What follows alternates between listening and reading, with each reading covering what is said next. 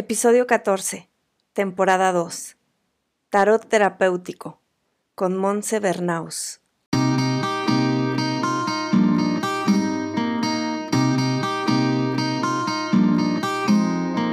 Hola, soy Eres Sánchez y te doy la bienvenida a la segunda temporada de Florecer Podcast.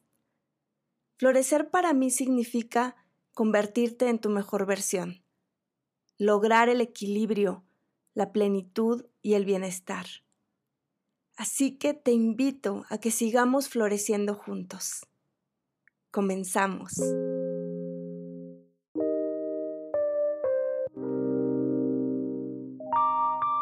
Hola, ¿qué tal? ¿Cómo están? Bienvenidas y bienvenidos nuevamente a Florecer Podcast. El día de hoy me acompaña otra gran invitada y querida amiga. Ella es Monse Bernaus, es psicóloga terapeuta holística, astróloga, y vamos a hablar de un tema súper interesante, el tarot terapéutico. Bienvenida Monse, te agradezco muchísimo que hayas aceptado mi invitación a Florecer Podcast.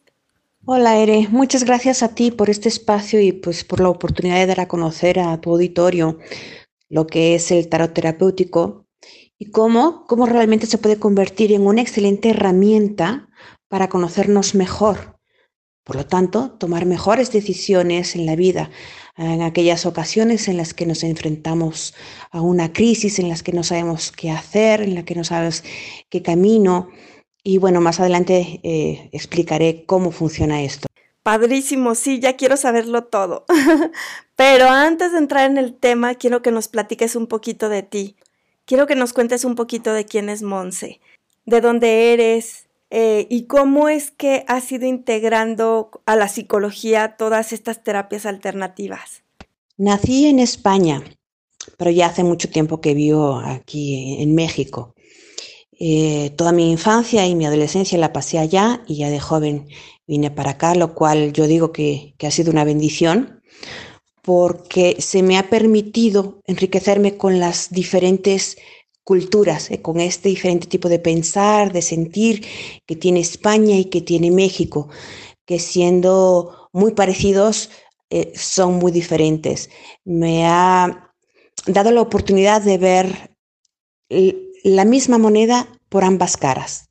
Y eso es muy enriquecedor para mí. Sí, claro, me imagino. Oye, Monse, cuéntanos un poquito sobre tu camino. ¿Cómo empezaste? ¿Cómo comenzó mi camino? Uy, Qué difícil resumirlo. Mira, yo he sido siempre una persona muy curiosa. Yo de pequeña todo me llevaba la atención y me sentía muy atraída hacia la naturaleza, eh, me sentía muy atraída hacia las capacidades humanas. Eh, me llamaba mucho la atención, hubo una época en la que realmente me atraía mucho lo que era la mitología, los mitos, la relación de, del hombre con los dioses, obviamente los dioses grecorromanos que yo conocía ya. Eh, fui muy mística, realmente tuve una relación importante con nuestra religión, pero con la libertad de poder preguntar y explorar. Yo creo que eso es una, una de las cosas más importantes. En mi familia, siendo católicos, realmente había una apertura para poder preguntarnos eh, el por qué las cosas se daban así y buscar nosotros nuestras mismas respuestas. Entonces, con esta curiosidad y esta libertad, la verdad es que eh, me llamaba la atención la hipnosis, me llamaba la atención los ángeles, si existían los fantasmas, los extraterrestres, veía programas. En casa teníamos enciclopedias y libros y acceso a esta información en una época en la que obviamente el Internet no existía, ¿verdad? Pero tuve la libertad de, explorar esos caminos. nadie me decía que era bueno o malo pensar en eso, simplemente era una curiosidad.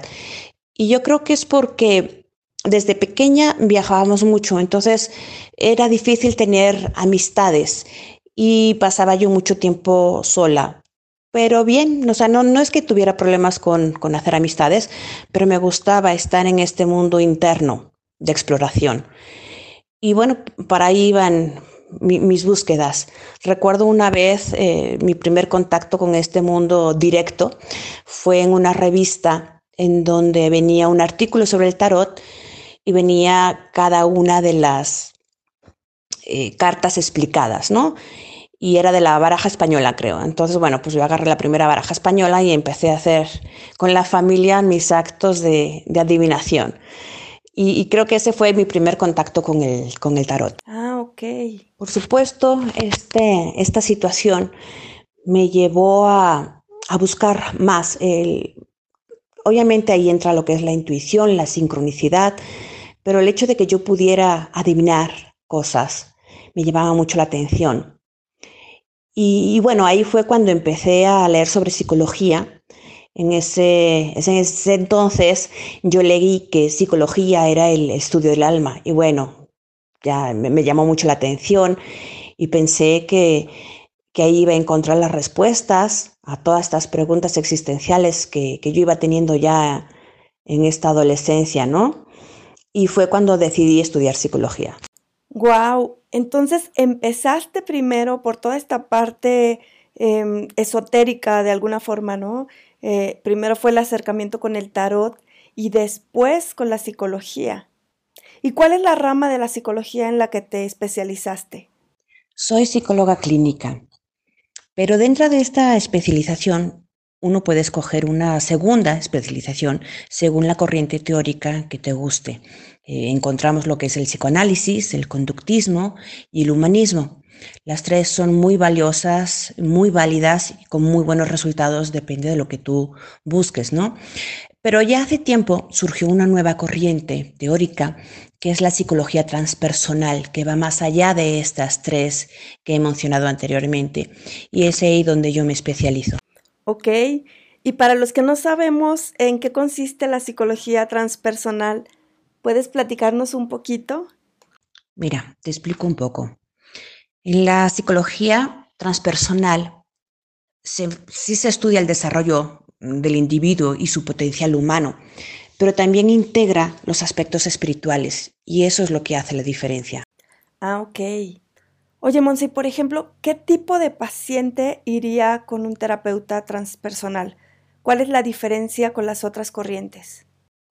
Tenemos generalmente la idea de que solo acudimos al psicólogo cuando estamos mal, mal en un estado depresivo o ansioso.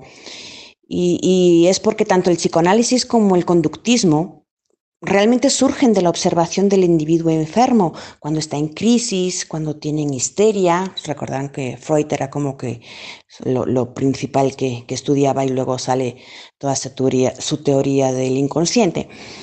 Eh, también el conductismo eh, se enfoca en, en la conducta, en cómo podemos cambiar esos hábitos que nos están eh, poniendo problemas en la sociedad y obviamente buscan sanarlo para que vuelva a ser funcional en la, sociedad y no tengamos problemas. Pero con el humanismo se empieza a ver al hombre ya como un ente sano, eh, que tiene una experiencia subjetiva de la realidad que le crea un conflicto, pero el individuo es sano. ¿Qué quiero decir con esto? Que que las personas que, que, realmente no tienen ningún problema mental pueden también acudir al psicólogo porque están en un punto de su vida en donde no ven hacia dónde dirigirse y es bueno tener a alguien para apoyarse en esa búsqueda. En la psicología transpersonal, esa búsqueda muchas veces habla de, de trascender en la vida, qué queremos dejar en la vida, que, son esas cosas que nos están impidiendo ser nuestra mejor versión de nosotros mismos. Y nos ayuda a ver cómo influyen en nosotros las creencias, las culturas en donde, en donde nacimos, en donde nos desarrollamos. Y nos vamos dando cuenta de que toda esa información externa, de alguna manera influye en nuestros bloqueos, en que no podamos desarrollarnos completamente o alcanzar ese potencial del que hemos venido acá. En la psicología transpersonal también tomamos en cuenta todas aquellas experiencias o eventos que trascienden la sensación de identidad. O sea, yo me doy cuenta, según la experiencia que yo tenga de, la vida, que soy más que el cuerpo y la mente. O sea, eh, recordemos, por ejemplo, las experiencias que tenían los santos anteriormente en los éxtasis cuando ellos decían que hablaban con Dios y que era algo que realmente eh, los hacía ser, evolucionar y sentir esa conexión con Dios.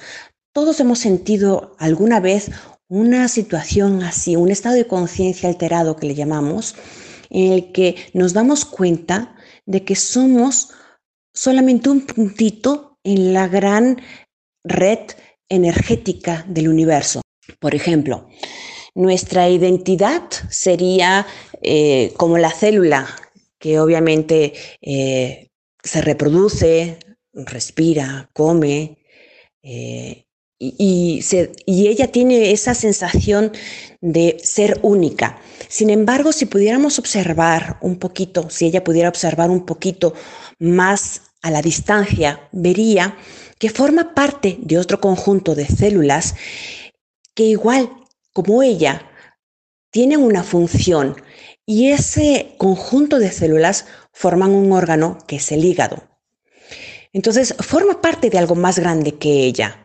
Si todavía nos pudiéramos observar un poquito más allá, vemos que ese hígado forma parte de un cuerpo y que es de vital importancia que todos trabajen bien y que todas sean células sanas, porque si no, ocurriría que, el órgano fallaría. Entonces, ese hígado forma parte de un cuerpo sano y es igual de importante. Entonces, a eso me refiero cuando uno trasciende esa identidad. No, no, soy solamente una célula, formo parte de un organismo mucho mayor y del cual soy sumamente importante y esencial. Por lo tanto, es una buena opción para aquellas personas que buscan experimentar una realidad mayor y más significativas en su vida, que busquen alcanzar un nivel de conciencia mayor, que, que se vean como parte de una sociedad, una importancia ecológica y sobre todo una importancia espiritual eh, que nos lleve a, a contactar con la energía universal y toda esta, esta filosofía de que somos parte de la naturaleza, del mundo, de que somos, podemos influir solamente con nuestro comportamiento, cobra un sentido mayor. Me encanta. Te juro que me emociono. Me emociona escuchar este tipo de enfoques más integrales, más holísticos. Y me emociona tanto que la verdad me dan ganas de aprender y de saber más. Pero bueno, en esta ocasión el tema es el tarot terapéutico. Así que vámonos encaminando un poquito hacia allá. Y primero me gustaría que nos explicaras qué es el tarot, cómo lo definirías y qué diferencia hay entre el tarot y los oráculos o si hay diferentes tipos de tarot. El tarot es una herramienta que consiste eh, en una baraja compuesta de 78 cartas es importante que todo lo que sea tarot tenga esta estructura. De estas 78 cartas se dividen en, dos grupos. Son 22 arcanos mayores, que son como eh, los mensajes trascendentales, y los 56 arcanos menores que te van a hablar de una realidad. Esos arcanos menores están divididos en palos, que generalmente los conocemos como la baraja española o la baraja americana y representa pues cada uno de los elementos. Pero es importante que siempre sea esa estructura, no importando el tema, puede ser un tarot egipcio, puede ser un tarot de gatos o de hadas, mientras tenga esa misma estructura.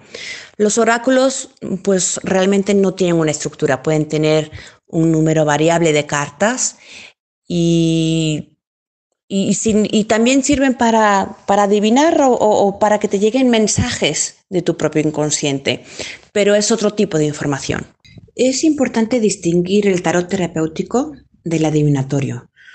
Este último se centra en el futuro, en, en, que alguien nos diga las respuestas, mientras que el terapéutico, bueno, pues se centra en el presente y eso nos ayuda a conocernos mejor, a identificar los bloqueos, las creencias, los miedos y esos patrones de conducta que nos están afectando en este momento. ¿Y de qué manera se utiliza el tarot en una terapia? ¿Cuáles son las utilidades? Eh, ¿Cómo funciona? En esta terapia tenemos muy claro que somos quienes somos por las decisiones que hemos tomado y por lo tanto somos responsables de lo que sucede en nuestra vida. Si no me gusta lo que sucede en nuestra vida, tengo que hacer algo diferente, tengo que tomar decisiones diferentes y para eso tengo que enfrentar a esas limitaciones o a esa ceguera que, me impide ver hacia dónde tengo que cambiar. Me encanta. Y quiero que me platiques más de cómo utilizas el tarot para dar terapia y si lo utilizas para todas las sesiones o dependiendo de cada situación. Cuéntamelo todo. Yo como lo trabajo es dentro de una terapia.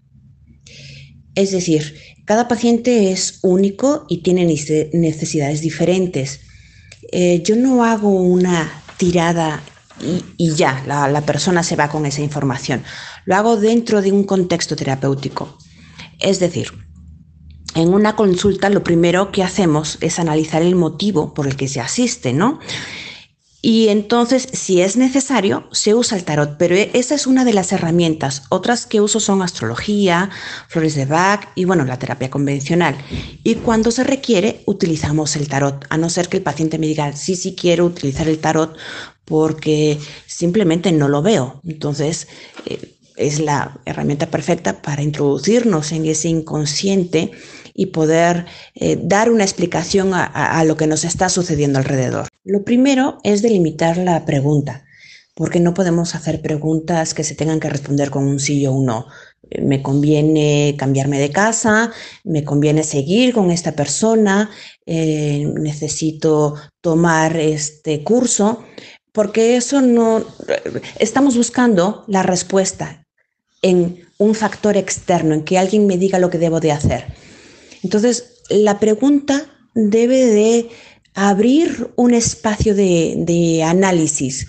Por ejemplo, ¿qué es lo que tengo que aprender de esta relación?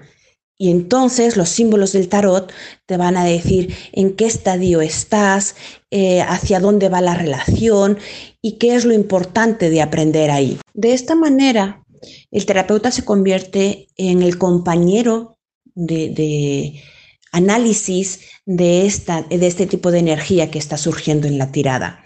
Pero es el trabajo del paciente que tiene que ver cómo resuena con él, qué le está diciendo, si le gusta, no le gusta. Y el terapeuta nada más está ahí para guiar y para ayudar y para servir. Por ejemplo, en una tirada en donde tenemos dos opciones en la vida, no preguntamos cuál es la mejor, sino preguntamos ¿Cuál es eh, el aprendizaje que tengo en cada una de las situaciones?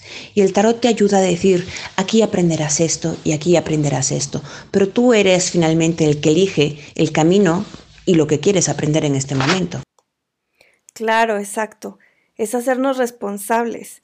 Porque bueno, yo también hago lectura de oráculos. Apenas estoy aprendiendo tarot y obviamente quiero inscribirme también en tus cursos. Y quiero que al final nos platiques sobre los cursos que impartes, Monse. Eh, pero bueno, si es algo que pasa mucho, ¿no? De personas que van a hacerse una lectura de tarot o de oráculos pidiendo que les digan qué hacer, ¿no? Que les den la respuesta concreta y específica, el paso a paso de lo que deben hacer. Y pues estas son herramientas de guía, pero es finalmente el consultante quien debe tomar las decisiones. O por ejemplo, en tu caso, tu paciente es para que pueda tomar las decisiones por él mismo y hacerse responsable de sus acciones. Oye, Monsi, platícanos un poquito también sobre cómo utilizas, por ejemplo, la astrología y las flores de Bach para complementar tu, tu terapia. La astrología es una herramienta muy completa que uso como para ver el mapa general de la vida de una persona, cuál es su destino, cuáles sus potencialidades, hacia dónde tiene que ir, eh, cómo fue que vivió eh, el maternaje, por ejemplo, las emociones, eh, etc. Y las flores de Bach las manejo cuando veo que el tema son las emociones, las emociones bloqueadas, las emociones que se somatizan, y ahí es cuando uso las flores de Bach. También con el tarot eh, podemos hacer constelaciones familiares, sobre todo ahorita que en pandemia no se pueden formar los grupos y que es más difícil hacerlo vía Zoom. Entonces, eh, se puede hacer también con el tarot. Oye, qué padre.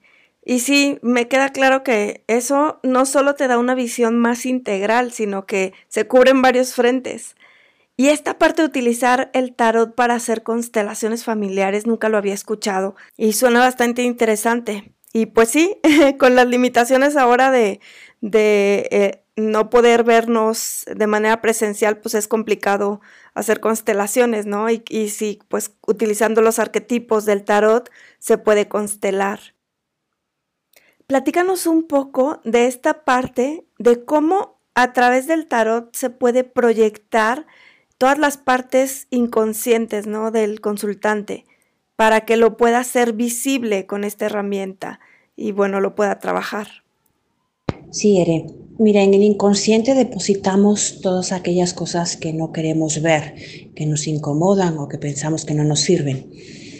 Eh, el inconsciente se ayuda de símbolos para poder comunicarse con nuestro consciente y hacernos llegar esta información que es tan necesaria para poder integrar esos contenidos que ocultamos con el objetivo de conocernos y de ser individuos más coherentes. Con el tarot lo que hacemos es acceder a esa información. Cada una de las cartas representa un arquetipo mediante símbolos que muestran pues un estado específico de nuestra psique en este proceso total de crecimiento, en este proceso de individuación. Jung dijo que el tarot representaba precisamente un viaje arquetípico que nos lleva al proceso de individuación. Es entonces que a través del tarot terapéutico encontramos esa vía de comunicación entre el consciente y el inconsciente para que en vez de que estén luchando uno contra otro, en este eterno esconderse información, busquen cooperarse. Cooperamos mediante la información que sale a través de las cartas y entonces es cuando se realiza la integración de los dos. Ok, bueno, entonces un poquito a manera de resumen, la psicología transpersonal no solo está enfocada a la parte de la psique, de la mente, sino a la integración del ser, ¿no? Es una visión más amplia, más holística. Y dentro de la terapia, tú utilizas herramientas alternativas, como las flores de Bach, la astrología y el tarot, y estas herramientas sirven para complementar esta terapia. En el caso del tarot, lo utilizas específicamente para dar guía de una situación en particular, no para adivinar alguna situación, sino para mostrarle al paciente, al consultante, eso que no ha visto, que se ha quedado en el subconsciente. ¿Es así? Sé que lo, resumí de una manera muy concreta y simple. Obviamente me imagino que es mucho más complejo que esto que explico. Y bueno, eh, me gustaría también que, que nos comentaras un poquito, que nos platicaras sobre eh, específicamente en el caso de la astrología, ¿cuál es la herramienta que utilizas y cómo la utilizas? De hecho, Ere, ese es muy buen resumen. En cuanto a la astrología, el trabajo se, se realiza a partir de la carta natal. Esta la obtenemos con la fecha y el lugar de nacimiento y es como, como si fuera el ADN de nuestro espíritu materializado. Ahí viene toda la información que necesitamos a lo largo de nuestra vida. A partir de la posición de planetas y signos, vemos cómo manejamos eh, varias áreas de nuestra vida, como son las emociones, la percepción de la realidad, de nuestro entorno, cómo nos vinculamos con los demás. Y a partir de ahí ubicamos los bloqueos que pueden surgir y que es donde se empieza a trabajar con la terapia. Ya posteriormente se levantan otras cartas que se llaman tránsitos y revoluciones solares, que son parecidas a las cartas natales, pero son del tiempo presente. Es como nuestro reloj cósmico, nos va marcando esas experiencias que tenemos que vivir en el año o en, en dos años para poder enfrentar y aprender sobre esos obstáculos que nos impiden avanzar es así como vamos caminando hacia nuestro destino. No me gusta mucho llamarlo destino porque la mayoría pensamos que el destino es inamovible. Y finalmente el destino lo estamos realizando nosotros cada día con las decisiones que tomamos. Exacto, como decía Carl Jung, ¿no? Eh, hasta que lo inconsciente no se haga consciente, el subconsciente seguirá dirigiendo nuestra vida y nosotros lo llamaremos destino. Oye, Monse, aprovechando, eh, astrológicamente, me imagino que ya hiciste alguna consulta. ¿Cómo ves este 2021? Eh, ¿Cuál es la, la energía disponible más fuerte, más importante? Y alguna recomendación que nos puedas dar aprovechando. Este año viene marcado por la conjunción Júpiter y Saturno en el grado cero de Acuario. Esta conjunción se dio el 21 de diciembre, incluso muchos lo conocieron como la estrella de Belén, y se da cada X tiempo. Como Acuario es un signo de aire, vamos a ver un cambio de paradigma. Venimos de, de un signo de tierra, Saturno. Entonces pasaremos de esta era centrada en el materialismo, en la construcción, en el éxito económico, a otra en la que los vínculos entre los seres humanos serán mucho más importantes. De hecho, ya hemos visto el cambio el año pasado, en donde, bueno, pues toda la economía fundada en las grandes tiendas, en las grandes empresas, eh, se vino abajo y eh, tuvimos que quedarnos encerrados en casa y nos dimos cuenta de lo importante que es el estar con nuestros seres queridos, el poder socializar y eso es importante porque vamos a, seguir viendo cómo caen estas grandes estructuras económicas, no económicas en cuanto a alguna empresa en especial, sino a cómo estábamos llevando nuestra vida. Y vamos a ser más humanos, va a haber más cooperación entre, entre nosotros. Otro aspecto que va a despuntar precisamente también es eh, que vamos a empezar a cooperar unos con otros. Eh, igual, el año pasado ya vimos atisbos de esos en donde mucha gente empezó a, dar cursos gratis a la gente, empezó a, cooperar tanto en, comedores voluntarios, en, ayudar a los que no podían salir de casa. Esas cosas son las que van a empezar a verse en este año. Por supuesto, estos cambios van a traer muchas crisis existenciales. Entonces, yo invito a la gente que vaya a terapia, que vaya a estas nuevas alternativas, en donde pueda encontrar un nuevo sentido a, su vida, eh, buscar nuevos valores y desechar aquellos que hemos heredado y que pensamos que nos, haremos, que nos harían felices. Entonces, este es el momento. Sí, coincido. Este es el momento de buscar ayuda profesional si lo requerimos. Y a veces pensamos que no por todos los prejuicios que existen en cuanto a tomar terapia, pero creo que definitivamente todos estos cambios están provocando muchos conflictos internos. Y la terapia transpersonal obviamente es una gran alternativa. Y pues hay que abrirnos y pedir ayuda. Y no solo en ese sentido, yo creo que hay que ayudarnos todos en lo que podamos.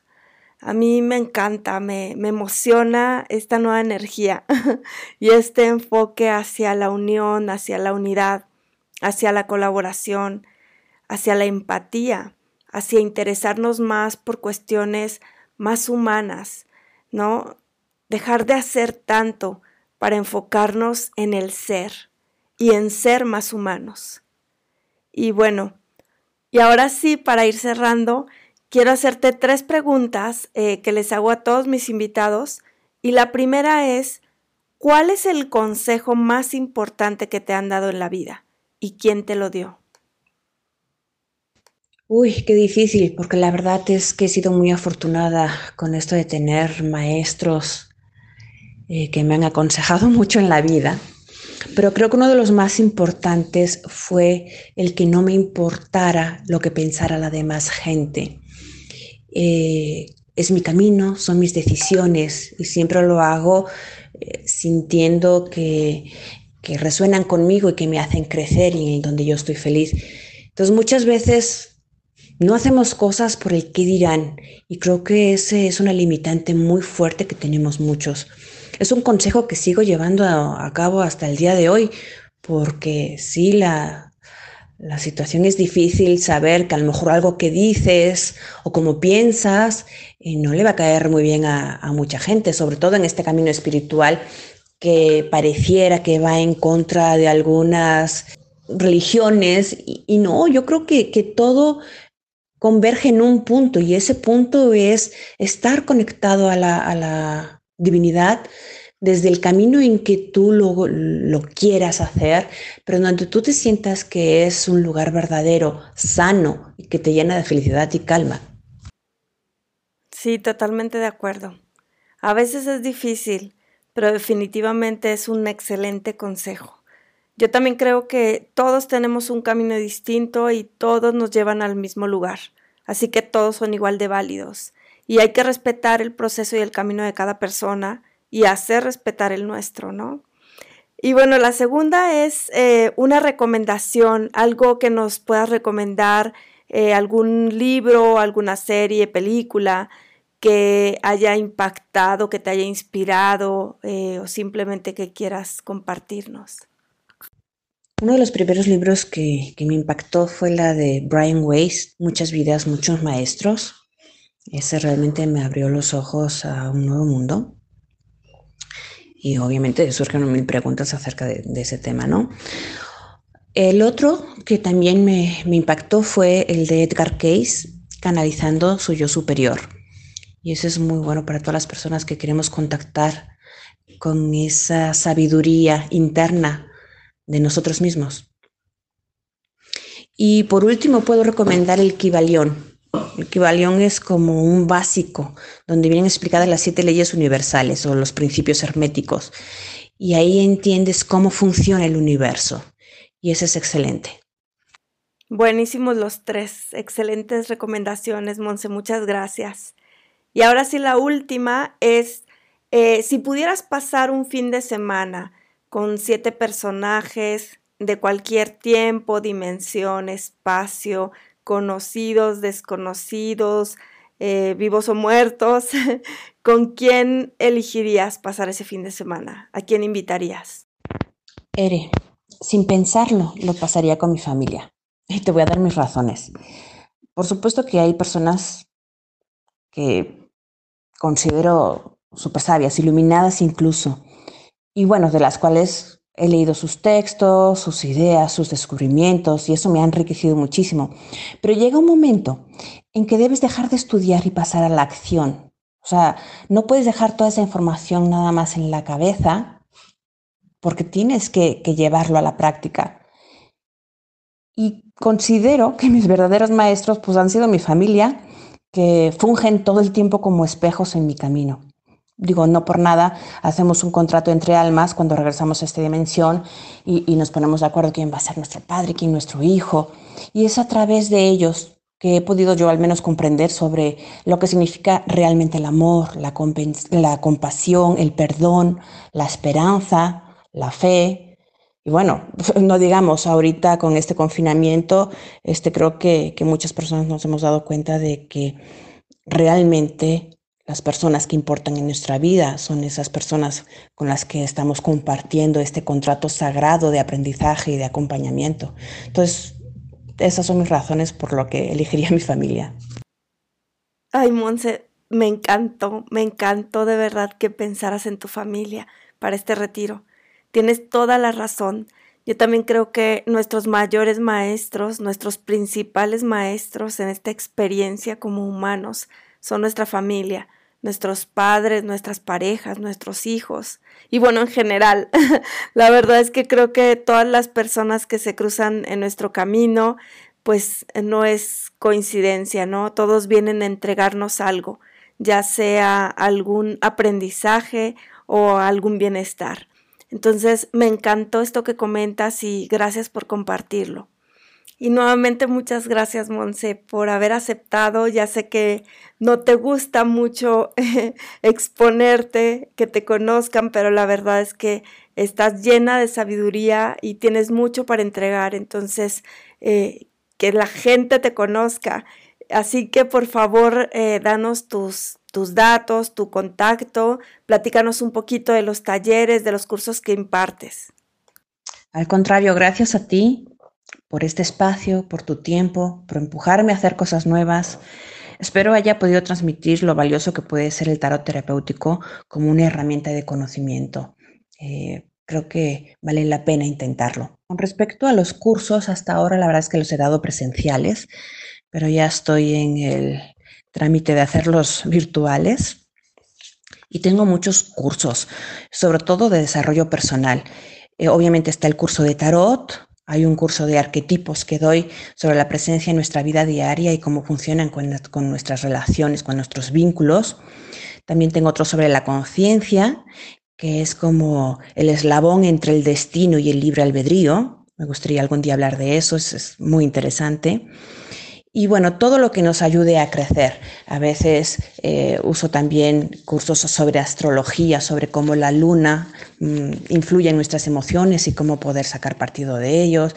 En fin, eh, tengo un montón de, cursos que, que, doy y que espero próximamente puedan estar al alcance de todos de manera online. Pues estaremos súper al pendiente. Por supuesto que soy la primera apuntada para tus talleres online en cuanto estén disponibles, pero sé que no seré la única. Y pues bueno, también espero pronto coincidir en San Luis, en algún taller presencial. Y por supuesto que me encantará volver a tenerte aquí en el podcast y hablar de este tema que me parece súper interesante, esto que comentas del eslabón entre el destino y el libre albedrío. Y pues nuevamente te agradezco. Agradezco que, que hayas estado aquí compartiendo con nosotros todo tu conocimiento y tu sabiduría. Eh, te mando un abrazo con el alma y a todos les agradezco mucho por estar aquí cada semana, por seguir eh, haciendo crecer este podcast. Les envío un abrazo con todo mi corazón, muchas bendiciones, mucha luz y mucha paz. Namaste.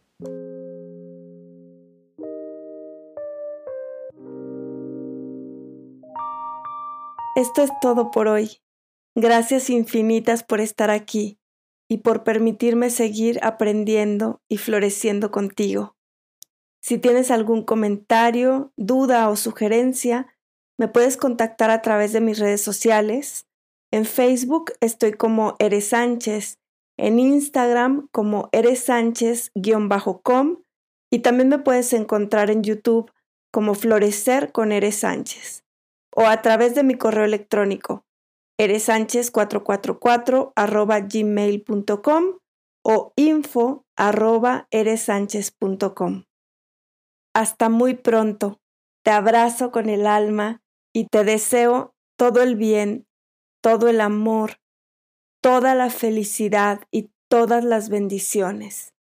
Que tu camino sea luminoso y que tus aprendizajes sean amorosos. Que solo encuentres ángeles en tu camino. Namaste.